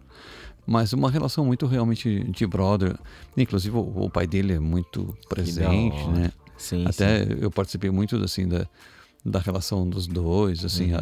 a- ajudando, inclusive, a harmonizar muito, assim, a relação dos dois, Uhum. que hoje é uma relação muito legal Que massa. que eles têm também, né? Uhum. Mas enfim, é, mas é tudo uma questão da gente dar realmente atenção. Uhum. É, ah, eu acho isso muito legal. mas foi tudo uma, sempre uma convivência muito legal. Hum, Muito legal. Ah, ah, inclusive o, o Patrick sempre teve eh, junto na, na Coexiste também, chega, né? Uhum. Um professor, ele Sim. fez, nossa, professor da Coexiste. Fez a tal. formação. Fez a formação toda. Massa. É isso. Ok.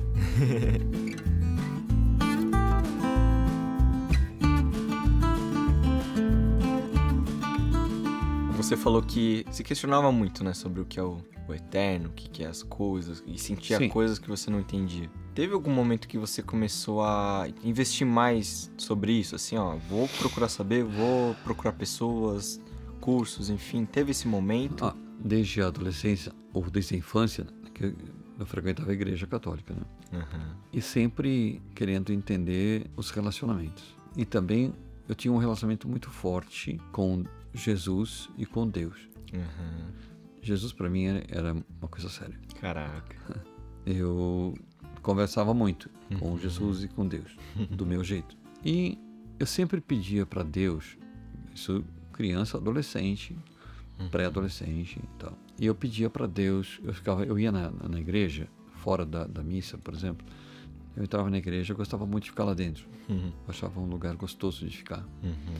Olha, eu, eu acho que não era de se duvidar que eu pudesse seguir a carreira na igreja, sabe? Se- De eu ser padre, entendeu? Assim, Sim, sim. Não era de se estranhar que isso acontecesse. assim. Uhum. Mas acabou não rolando porque não me adaptei muito com a sistemática né, que Uhum. eles tinham. Ah, mas eu ia na igreja, ficava sozinho assim na igreja, e ficava conversando e pedia muito a Deus que me mostrasse os caminhos, sabe assim? Era isso que eu pedia mais a Deus. Uhum. Mas eu quero saber que eu tenho que fazer. Uhum. Eu quero saber em cada momento, sabe? Uhum. Eu gostaria de ter luz na minha mente para saber o que eu preciso fazer. Uhum. A minha relação foi sempre assim. Uhum. Depois, quando eu cheguei no colégio, eu tinha amigos, e principalmente tinha um dos meus amigos, o Márcio. é, a gente tinha, a gente estava sempre juntos assim. E ele gostava muito também de querer entender as coisas. Então a gente conversava muito sobre isso no primeiro colegial, desde o primeiro colegial. Ficava tentando entender as coisas. É, até quando, quando eu estudava coisas ligadas à, à biologia, à química, porque depois ele, ele veio a ser médico, esse cara. Ele gostava muito de, de- de biologia, essas coisas. E a gente ficava tentando achar uma explicação para todas as coisas. A gente conversava muito sobre isso. Mas depois, quando eu fui para a faculdade de engenharia, isso ficou um pouco mais distante, porque a faculdade existia demais. Uhum. Foi uma época que eu pensei um pouco menos. Depois a gente. Mas só que isso nunca sai da cabeça, né? Mas aí eu fiquei muito dedicado também à faculdade, etc. É, depois eu casei e aí trabalho e, e filho e Um monte de coisa aí acontecendo. você e empresa também, né? Que eu sempre trabalhei com isso, sempre tive empresa e, a coisa começa a te dar uma consumida, sabe?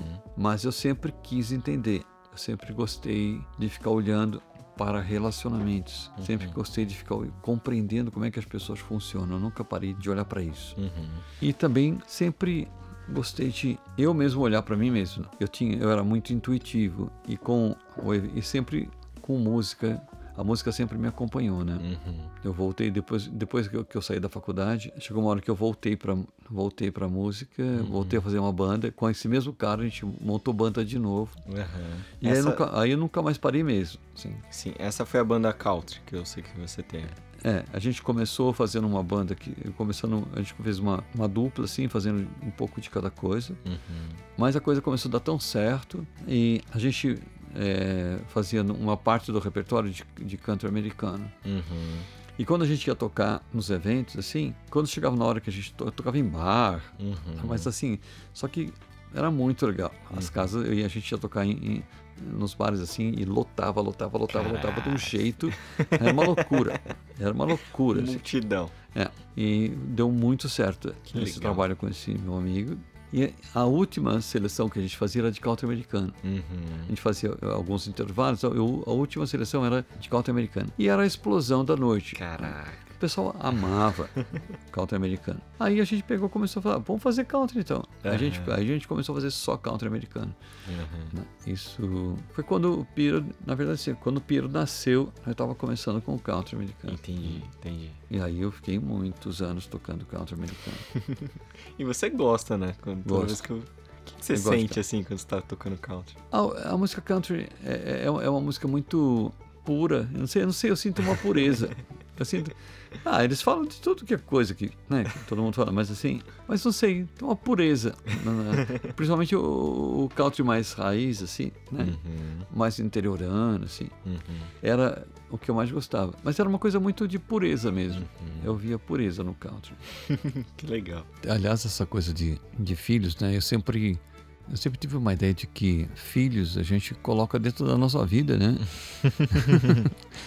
Porque eles chegam na nossa vida e eles Uhum. têm que ser incluídos. né? Eu sempre incluí totalmente, assim, meus filhos na, na minha vida, assim.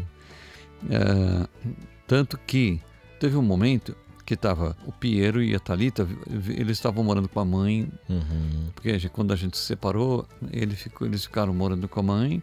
E teve um momento que ela foi morar no, em Porto Alegre, que a família dela é de lá. Uhum. E, e aí eles ficaram lá com ela um tempo e eu fiquei né, um pouco distante deles.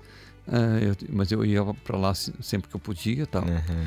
Aí, eh, aí não demorou muito tempo, ficaram uns dois anos lá e voltaram e vieram morar comigo. Uhum. E aí foi um momento que, que eu estava que eu, eu estava morando que eu a, a Brad estava morando com a Brad e com o, o Bruno, que era Sim. filho dela.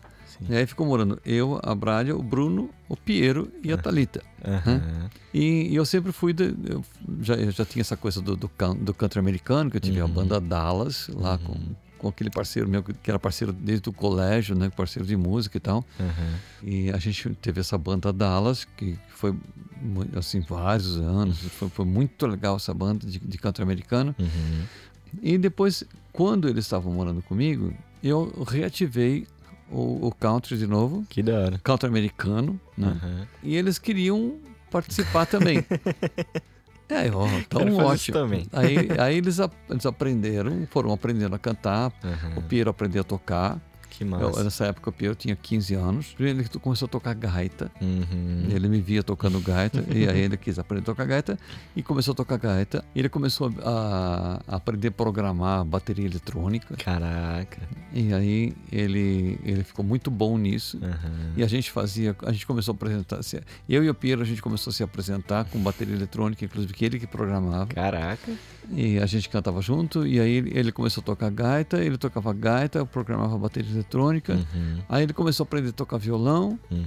aprender a tocar violão, e aí a Thalita começou a aprender a cantar também, o Bruno começou a aprender a cantar, e no fim, sabe o que acabou acontecendo? Virou uma banda, uma banda chamada Família Country. Muito bom, belo nome, né? Uma banda de country, era só country americano, Uhum. uma banda chamada Família Country, e a gente ficou anos com essa, com essa banda, e essa banda foi muito legal, a gente tocou em, em lugares muito legais, a gente ficou três anos eh, seguidos tocando assim, eh, a gente fazia três apresentações por mês Caraca. na, na instância Alto da Serra, que era, Uhum. era o, o ápice da- da- do, do country americano no Brasil, né? Que massa.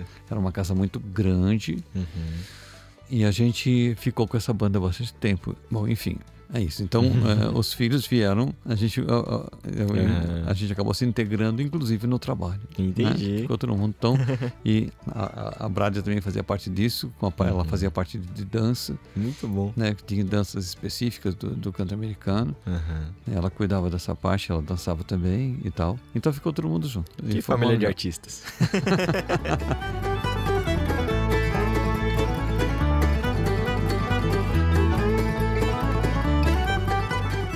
voltando pro assunto busca pela existência. Então, chegou uma hora que a condição, assim, eu tava, eu tinha empresa, tal, né?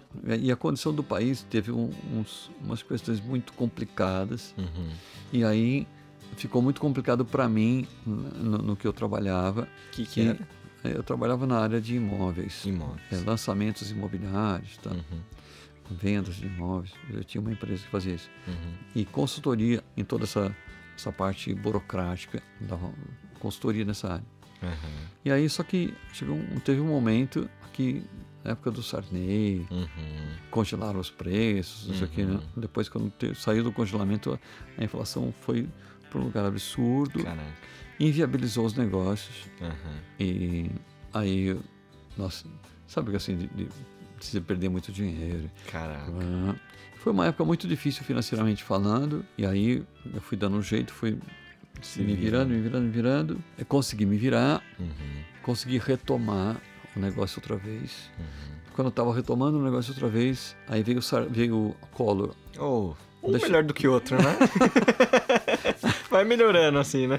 Aí veio o Collor, deixou todo mundo com 50 reais no bolso. Aí falei, como é que. É, agora o negócio. Agora, só que agora eu não vou ficar. Isso chega. Cansei. Cansei. Aliás, não, só que antes. Não, peraí. Antes disso, deixa eu voltar na cronologia. Sim. Quando eu estive o primeiro lá com o Sarney, né, esse primeiro problema, Uhum, eu fiquei. Nossa, fiquei muito, muito apertado financeiramente, muito sem grana, assim. uhum. E aí, por outro lado, eu consegui resolver as questões financeiras, mas eu, eu, eu dei um tempo na, na empresa Uhum. E comecei a trabalhar por conta, assim, prestar serviço para uma outra empresa. Uhum. Então ficou mais sossegado, a minha cabeça ficou mais tranquila nesse momento. Aham. Isso foi 88, eu acho. Entre 88 e 89. E aí eu comecei a, a ter mais tempo de estudar. Aí eu comecei a ler mais e eu comecei um outro trabalho musical com uma outra pessoa. Uhum. E essa outra pessoa era, gostava muito desses assuntos. Uhum. Um, um amigo meu que eu conheci nesse momento. E ele curtia muito essas coisas. Aham. E eu comecei a, a conhecer algumas pessoas ligadas a isso. Uhum. Inclusive contato extraterrestre, essas coisas. Uhum. E, e aí eu comecei a estudar é, Zen, budismo, Zen budismo, Sim. sabe? Aí me- me- comecei a, a me encontrar muito com uma galerinha. A gente frequentava muito um restaurante vegetariano. E aí nesse restaurante vegetariano tinha uma turma que frequentava ali. Eu fui, fui ampliando o meu círculo. Sim, amigo de- do amigo. É, fui ampliando um círculo de pessoas que gostavam de conversar sobre essas coisas. Entendi. Dos Paranauê, né? Assim. e aí eu conheci um, um grupo de estudos que esse meu amigo que estava cantando comigo, estava fazendo, trabalhando comigo com música, Uhum. ele me levou para um para esse grupo. É, era um, um trabalho de autoconhecimento mesmo, um grupo de estudos sobre a existência, sobre a vida, sobre autoconhecimento e sobre contato extraterrestre, sobre o que é isso, Aham. o que é contato extraterrestre, o que significa isso, ah, outras culturas mais evoluídas que podem fazer contato, intercâmbio de intercâmbio Sim. cultural com civilizações mais avançadas e tal, né? Uhum. Esse grupo tinha esse grupo tinha esse, esse lado também. Uhum. Aí, porque assim, eu fui assistir uma palestra de um cara que era muito. que tinha lançado esse grupo no Brasil, ele, era um- veio do Peru e tal. E aí eu fui assistir essa palestra, achei incrível a palestra do cara, e ele sugeriu que a gente formasse grupo, Uhum. grupos de estudo né, nesses assuntos existenciais. Pra e- continuar esse É. trampo. é. Ele falou que sim, que ah, o esquema que, eles, que ele tinha no- nos grupos, é que os grupos se formavam e aí tinha os instrutores que vinham dar asses- assessoria para os grupos que se formavam. Entendi. Então ele falou assim, se vocês quiserem formar grupos, vocês formam e a gente dá um jeito de dar uma assessoria para o grupo e tal. Aí, dentre as pessoas que estavam na palestra, formou-se um grupo. Aham. E nesse grupo estava a mãe da Yanin. Olha lá. Isso foi em 89. A coisa começa a se encaixar ali. Então, a mãe da Yanin estava nesse grupo. Aí a gente começou a fazer reuniões. Uhum.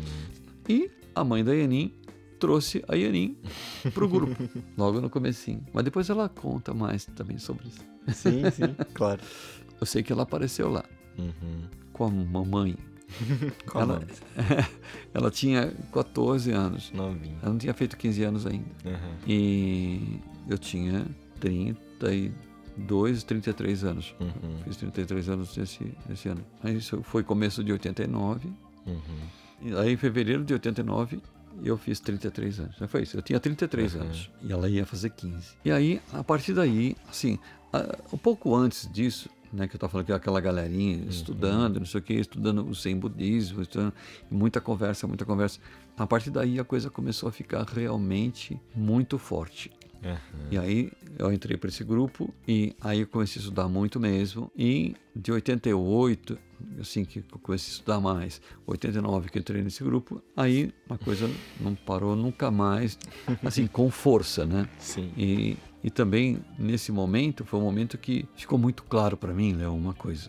Algumas coisas, ó. Primeiro, todo mundo quer ser feliz. Uhum. E felicidade não é uma coisa que você pode completar isso, não é a plenitude da felicidade, a plen- porque a plenitude da felicidade está na plenitude do contato com a realidade sobre o que nós somos. E o que nós somos não é separado.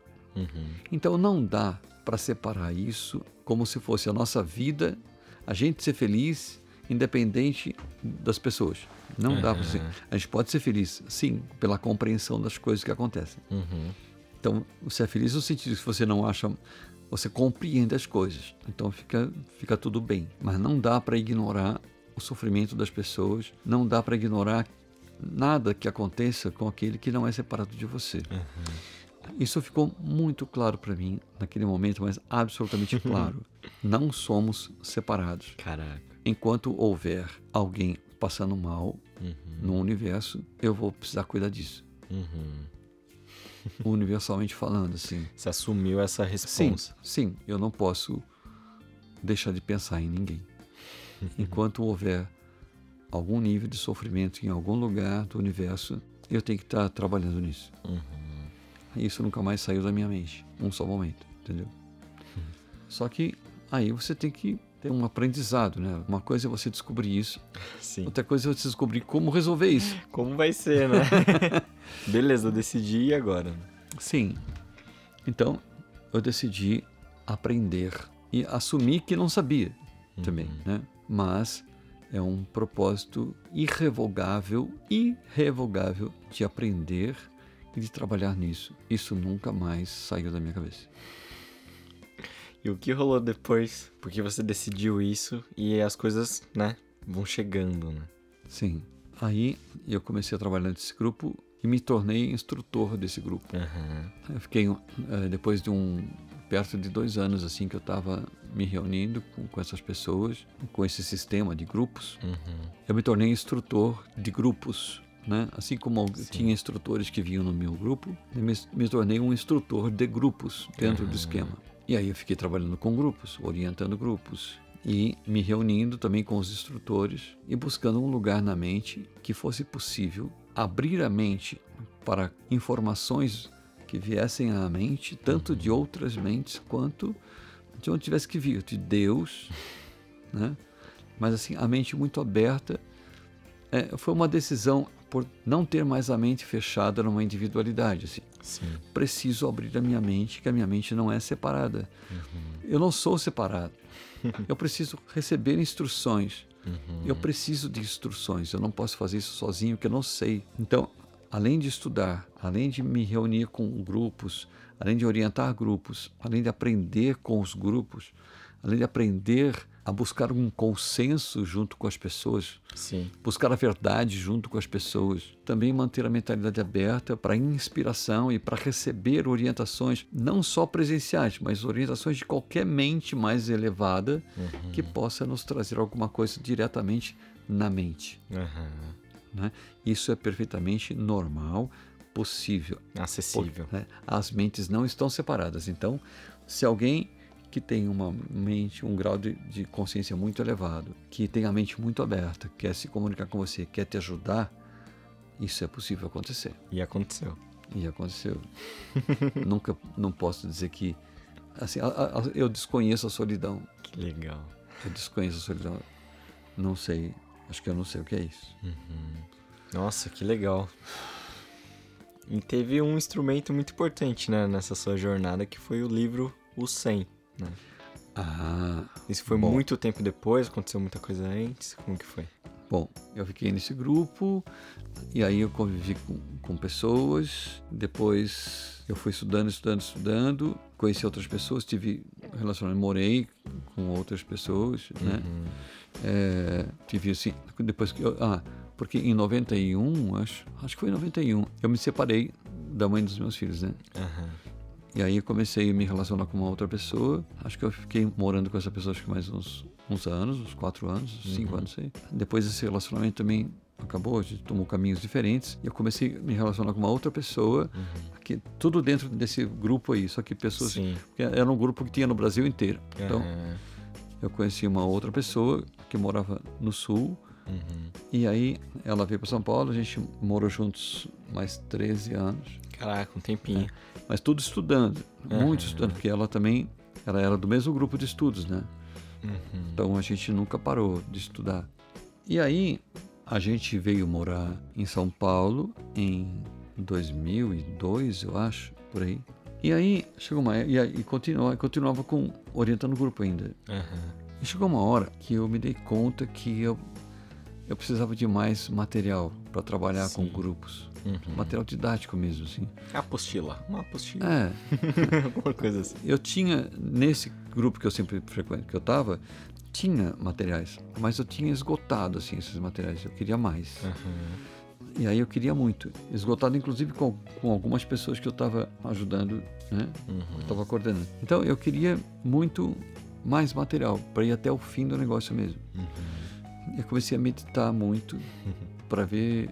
Eu pensei que talvez eu fosse, sei lá, receber diretamente, mentalmente, né? Aham. Eu pudesse escrever algum material por orientação vinda Sim. de algum lugar. Mas aí a gente estava morando num apartamento, a gente tinha acabado de mudar para um apartamento aqui no Itaim. Uhum. Aí um dia, eis que entrou um livro na minha casa. Sabe, Abriu a porta é, e entrou o sozinho. amigo do amigo, não sei o que, que não sei o que lá, que trouxe esse livro e a gente morava, morava eu, essa pessoa que a gente morou bastante tempo, a Fátima, Uhum. ah, o filho dela, que né, quando a gente foi morar junto ele tinha 5 anos. Uhum. É, não, não, fiquei 12 anos, a gente ficou 12 anos morando junto. Foi, eu achava, tinha achado que era 13, mas 12, foi Uhum. 12, acho que foi 12. E, porque ele, ele tinha 5 até os 17, dos 5 aos 17. Uhum. Ele ficou comigo. Um garoto muito legal. E eu gosto muito dele, dela, são pessoas incríveis. Uhum. Pessoas incríveis. Ela é muito dedicada a tudo isso também. Uhum. Né? A Bradia, que ela que depois ela recebeu um, um nome também, né, para trabalhar com essas coisas todas, é a Bradia. E aí a gente estava morando aqui no, no, Itaim, e aí alguém emprestou para ela, alguém entregou para ela esse livro. Eu sei, que, eu sei que o livro chegou em casa. Sim. Aí ela me, me falou: Olha esse livro aqui, né? Livro grosso, grande. Um livro de mil, mais de 1.300 páginas. Sim. Aí quando eu olhei o livro, folhei as primeiras páginas, eu pirei. Assim, Puta, muito obrigado. É isso. Chegou o que eu estava esperando. Muito bom. Chegou o que eu estava precisando. E aí, esse livro tem um curso Milagres, né? Uhum. Um curso em Milagres. Esse livro tem 365 exercícios. Sim. E eu fiz os 360. Falei, vou fazer, começar agora, imediatamente. Comecei a fazer os exercícios e fiz. Mas eu fiz mesmo. Uhum. Fiz mesmo. Fui, Seriamente. fui, um, fui um aluno, assim, ó, mesmo, sim. Uhum. Desse, estudei mesmo isso. E foi maravilhoso ter feito isso. Foi maravilhoso. Eu não parei mais de estudar isso, de investir nisso, de trabalhar nisso, em tudo que eu encontrei eh, nesse livro. Né? Ele é um livro perfeito, é um livro que fala tudo, Uhum. tudo que alguém precisa saber sobre a existência está lá nesse livro. Inclusive é uma metodologia maravilhosa de facilitação para que as pessoas tenham esse contato na própria mente com o professor interno, contato com o pensamento de Deus que está na nossa mente. Sim. É, a gente esse estuda livro- aqui na. A gente estuda ele aqui na Coexiste, né? Sim, esse livro é um livro que começou, ele, ele nasceu nos Estados Unidos, numa- na Universidade de Nova York, no departamento de psicologia, Uhum. com a Ellen, Ellen Schuckman, que na época era desse departamento de psicologia da universidade. E foi um livro onde alguém falava com ela todo o tempo, Uhum. que ela ela Mentalmente, né? é, ela ela tinha eh, se proposto a achar uma saída para as pesquisas e para os estudos e para o relacionamento dentro do departamento, ela e o chefe dela. Uhum. Então precisamos achar uma saída para isso, para os relacionamentos. E aí, de tanto ela se empenhar nisso, ela começou a receber orientações. E aí foram sete anos de orientação que ela recebeu de uma mente, a mente mais avançada que você pode imaginar. Né? e aí você lendo, você lendo um livro, esse livro ele tem muitas partes que, ele, que são faladas em primeira pessoa, Sim. que quem está ditando o livro fala eu eu quando eu quando eu penso quando eu, quando aconteceu isso comigo assim assado eu passei por isso e como foi assim assim assado Sim. e esse eu é Jesus Basicamente é Quem- isso. quem ditou o livro para ela foi Jesus e foi É. mesmo então e foi mesmo. E isso parece É. uma coisa meio ah, às vezes parece que é uma coisa meio é, mística, coisa. Não é. É Nossa. simplesmente contato mental. E dá pra ver pelo que tá escrito ali. Sim. A Ellen nunca escreveria aquilo. Não, não. Ela mesma. Não, ela, ela, ela, ela não tinha nada, ela não estudava isso. Sim, sim. Ela estudava psicologia, mas não. Né, ela era da faculdade de psicologia, do departamento de psicologia da universidade, mas ela não era, ela era psicóloga, não, não era ligada com nada disso. e, e os conceitos ali são completamente fora do mundo, né? E são mil, mil e quase 1.400 páginas que não tem nenhuma incongruência. Uhum. né, Assim, nada se choca com nada do começo ao fim do livro. Sim.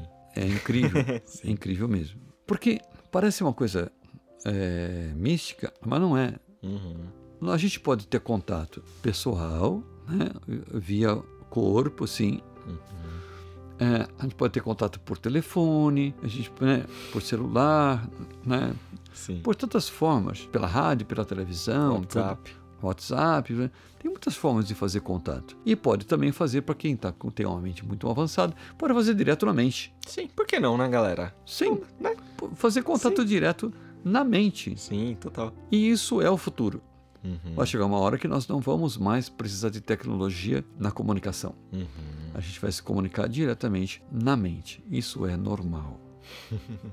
Que da hora. Pode, ser pode não ser normal né, na comunidade humana, ainda assim, no momento que nós estamos vivendo, pode não ser normal, que eu digo assim, a população né, Sim, usar sim. isso cotidianamente. Sim. Mas um dia será. um dia será. Um dia nós não vamos precisar de celular. Muito que vem. Então, é, aí a história do, do curso de milagres. Uhum. Aí eu não parei mais de estudar com o curso de milagres e também continuei orientando grupos Uhum. até, dois, até que depois de 2006. Uhum. eu Não sei se você vai me perguntar isso, mas acho que sim. Você conheceu, mas... né? É, 2006, 2006 eu reencontrei a Yanin. né? Ok. E aí, esse vai ser nosso limite, hein, galera? A gente não vai Ah. avançar disso. Eu só tenho mais algumas perguntinhas Ah, sobre antes. Que história é essa que você dava aula pra um padre? vai ensinar o padre a rezar o terço? Não, não, imagina. Aliás, esse padre era muito bom no que ele fazia. É, até hoje, né? Sim. É, isso, o padre Genival, meu amigão, assim, ele é incrível. Dá Até uma emoção, assim, de falar dele, porque ele é uma pessoa muito dedicada. Muito dedicada. E eu comecei a, a dar aula, é, eu dava aula de canto, né, de interpretação, de canto, e também. Depois, eu, depois eu, eu tive um estúdio na minha casa e eu gra- fazia gravações para o pessoal da igreja pra, da- das músicas das- da igreja e tal. Eu dei muita aula em igreja. E uma das igrejas que eu dei aula conheci o Genival. Que legal. E eu dei, dei aula, dava aula para ele também de canto. Aham. Só que, na verdade, cantar. é, eu, eu tinha um espaço, eu tinha uma, um, um espaço onde eu dava aula, que eu gerei um espaço, né, lá para dar aula, que se chamava Voz e Consciência. Uhum. Que legal. Porque é, a coisa anda junto, Sim. né? As, todas as nossas, as nossas expressões vocais, as nossas expressões corporais estão diretamente ligadas, estão ligadas a, a tudo que a gente pensa sobre a gente mesmo, o tanto de consciência que a gente tem. Conforme o que a gente pensa, a gente expressa. Uhum. E expressa a partir do que a gente sente.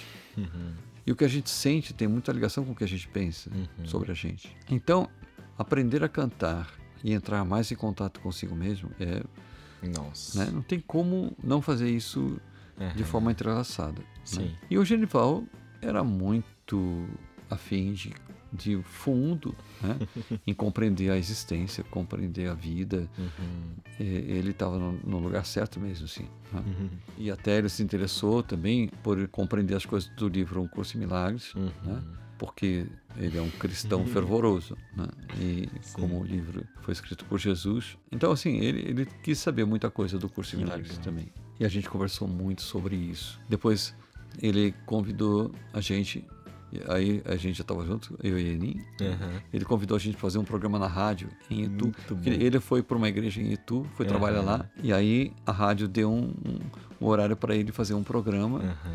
e ele topou. Ele deu o nome no programa, que era Milagres Acontecem. Era o nome do livro, era o nome do, do programa, programa. que era baseado no Curso de Milagres. Caraca. Só que ele ficou meio assim, falou assim, puta, eu vou fazer esse programa sozinho, né? Daí ele me ligou, porque sabia que eu, que eu estudava Curso de Milagres há muito tempo, né? Sim. A gente falava muito disso nas aulas, inclusive. E aí ele chamou a gente, aí foi eu e a Enin lá, fomos fazer o programa junto com ele. Depois ele até precisou parar e a gente continuou. Eu e a Enin continuamos dando, fazendo o programa. Muito bom. Que da hora, né? Aliás, eu, eu gostaria muito de rever o, o Padre Genival. Que legal.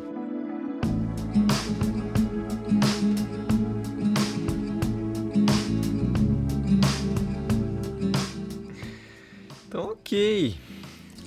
Assim, você já fala muitas coisas pro mundo, né? Coisas que você já gostaria de falar. Mas estamos aqui no- nesse podcast, que no final tem um fechamento, né? Agora, Cauim, o mundo todo te escuta. Todos. Todos os seres vivos que você ama estão te escutando. O que você tem pra falar pra esses seres agora?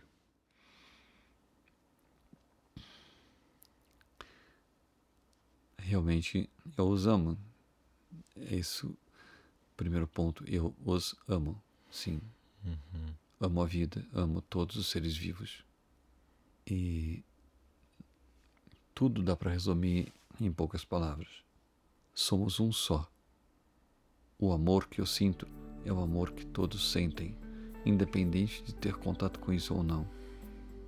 O amor vem de Deus. E se vem de Deus, está em todos. O que Deus deu a um, deu a todos. Não criamos a nós mesmos. Fomos criados por Deus. Todos os seres vivos foram criados por Deus. Porque Deus criou a vida. A vida que está em todos os seres vivos, essa vida foi criada por Deus, que compartilhou a sua própria existência com toda a sua criação. Então, precisamos nos unir, precisamos nos lembrar de que nos amamos. Isso não depende de nada, não depende de nenhuma imagem que se possa ver no mundo. O nosso amor não tem imagem. O nosso amor está no Espírito que nós compartilhamos em unidade com Deus. O Espírito não tem fronteiras, não tem começo, não tem fim. Apenas é e é amor em unidade com Deus. Precisamos apenas resgatar a consciência da presença de que esse amor está sempre conosco, de que Deus sempre está conosco. O que eu tenho para dizer é: precisamos todos nos unir a partir da orientação de Deus. Porque a vontade de Deus é a nossa vontade.